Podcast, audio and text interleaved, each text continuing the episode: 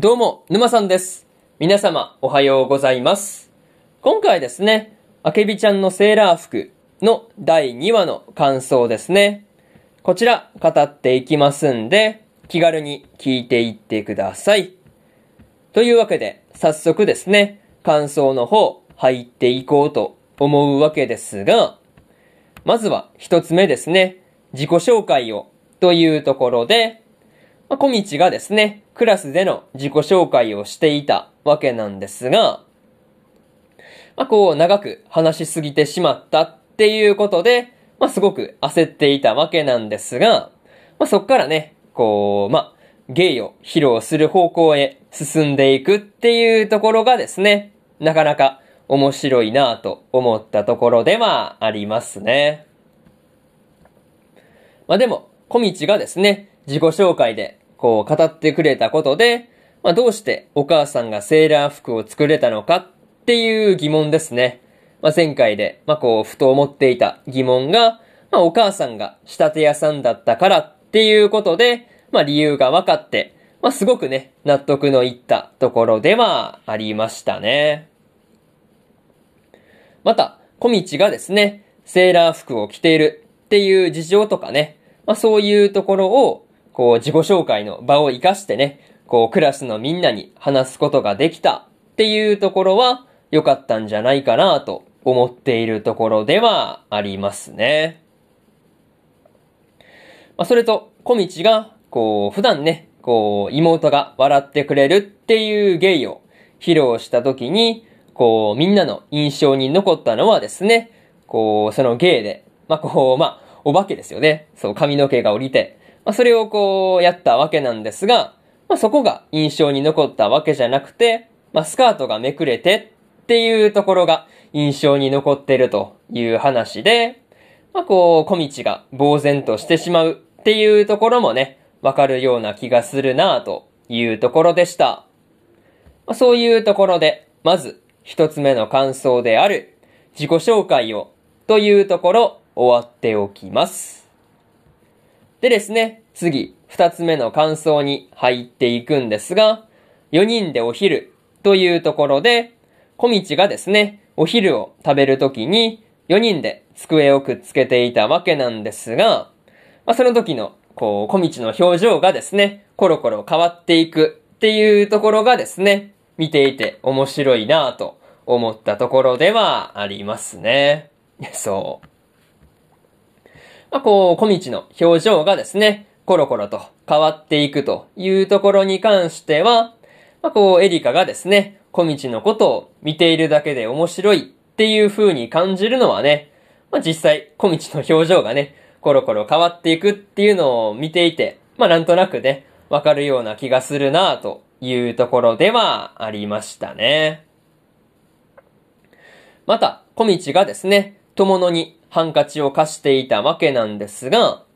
まあその時にですね、こう汗を拭いたっていうことを思い出して焦っていたりしたわけなんですが、まあその時の、こう、まあハンカチをめぐっての時がですね、まあ一番表情がコロコロと、表情がコロコロと変わっていく感じがあって、まあなんだかんだ印象に残っているなというところだったりはしますね。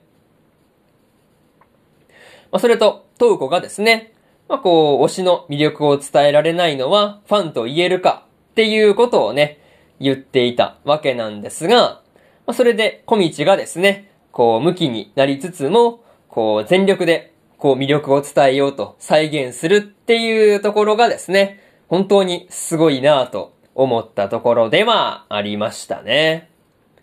まあ、そういうところで、二つ目の感想である、4人でお昼というところ、終わっておきます。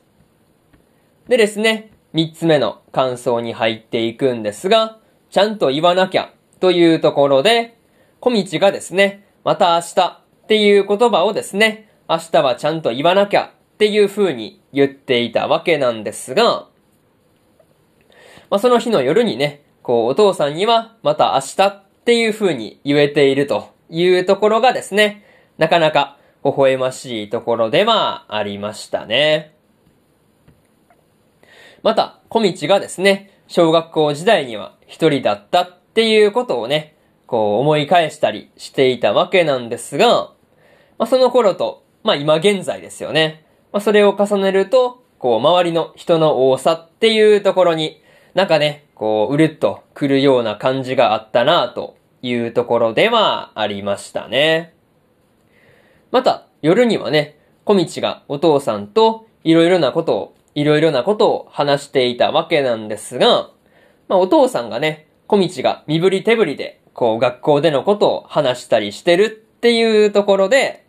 まあこう話を聞きながらね、笑ったりして、まあこう聞いてくれているんだっていうところで、まあ、本当この時の小道とお父さんの会話のところですよね。本当に微笑ましい限りではありましたね。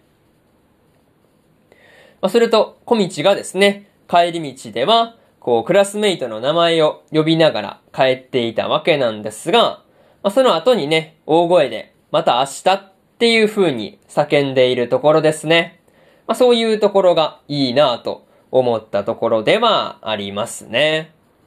まあ、そういうところで三つ目の感想である、ちゃんと言わなきゃというところ終わっておきます。でですね、最後にというパートに入っていくんですが、今回はですね、小道がエリカ以外にも、まあ、友野や東子とも仲良くなっていたわけなんですが、まあ、この調子で小道がですね、クラスメイト全員と話せればいいなぁと思ったところではありますね。またですね、小道が妹のカオとですね、カオとお風呂に入っている時に、エリカを家に呼ぶっていうのはいいんじゃないかっていうことを考えていたわけなんですが、まあ、そのあたりの話もね、どうなるんだろうっていうところでワクワクするところだったりします。まあ、それと、エリカやトーコはですね、寮に住んでるっていう話だったんですが、まあ、そこにね、小道が遊びに行ってもいいかっていう風に聞いてたんで、まあ、そのあたりも楽しみなところではありますね。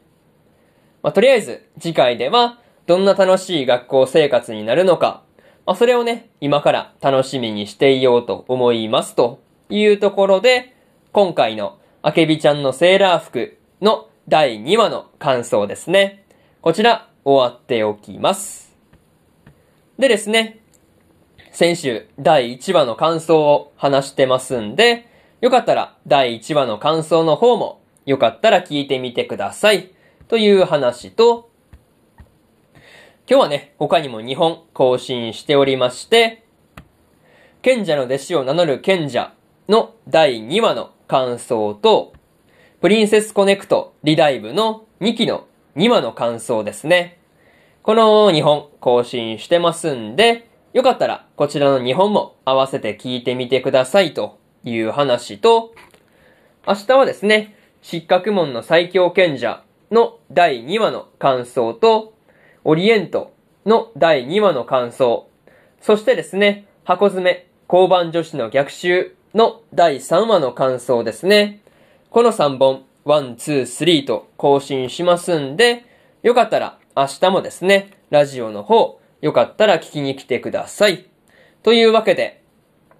本日2本目のラジオの方、終わっておきます。以上、沼さんでした。それでは次回の放送でお会いしましょう。それじゃあまたね。バイバイ。